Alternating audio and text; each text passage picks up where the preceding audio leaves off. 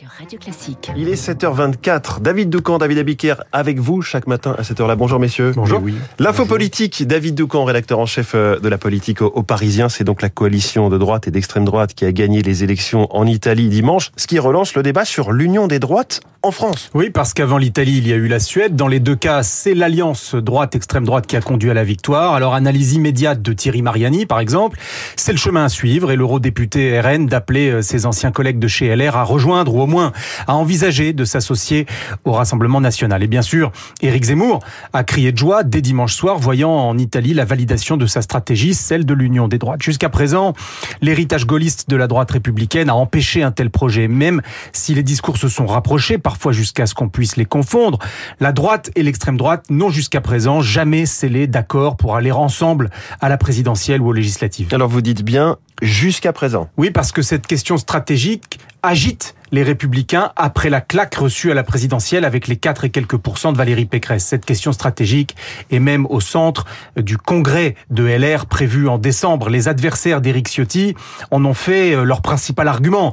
L'un d'eux nous confiait, s'il gagne, je pense qu'LR se disloquera y compris au sein des exécutifs locaux que nous dirigeons. Parce que, bien qu'ils s'en défendent, l'arrivée d'Éric Ciotti à la tête des Républicains installerait une ambiguïté stratégique. Souvenez-vous qu'il avait par exemple assumé qu'il voterait Zemmour en cas de duel de second tour face à Emmanuel Macron. Ajoutons à cela un cocktail politique instable, le RN en position de force à l'Assemblée, Emmanuel Macron dans l'impossibilité constitutionnelle de se représenter, une gauche de gouvernement qui, elle, a déjà franchi le pas d'une alliance avec plus radical qu'elle, le PS étant euh, désormais soumis à l'extrême gauche insoumise. Alors la lame de fond qui traverse l'Europe peut-elle faire tomber la digue entre droite et extrême droite en France? Nous verrons mais on ne peut plus l'exclure. David Doucan pour l'info politique chaque matin à 7h25. David euh, Abiker, les titres de la presse ce matin, la une de Sud-Ouest. La une de Sud-Ouest qui reprend la sortie du ministre des Finances hier qui déclarait La France est à l'euro près. Ça tombe bien, les Français aussi. Retraite, bientôt la fin du suspense, passage en force ou concertation, c'est la une de la dépêche. Enfin, Mélanie, victorieuse en Italie pour la Croix, un tournant pour les échos, une prise de pouvoir pour Libération, c'est déjà le fascisme, un défi pour l'Europe à la une du Figaro. Enfin, une du Parisien aujourd'hui en France, les Russes qui fuient la guerre et Julien Bayou qui contre-attaque après les accusations de violence psychologique proférées contre lui à la télévision la semaine dernière. David Abiker, à tout à l'heure 8h30 pour la revue de presse. Bonjour Renaud Blanc. Bonjour François Geffrier. Le programme de la matinale. Premier invité, Vincent Deluc, mon confrère de l'équipe. À 55 jours de la Coupe du Monde, nous lui demanderons si le foot français marche sur la tête entre les mauvais résultats des Bleus sur le terrain et les affaires qui touchent certains joueurs et la fédération.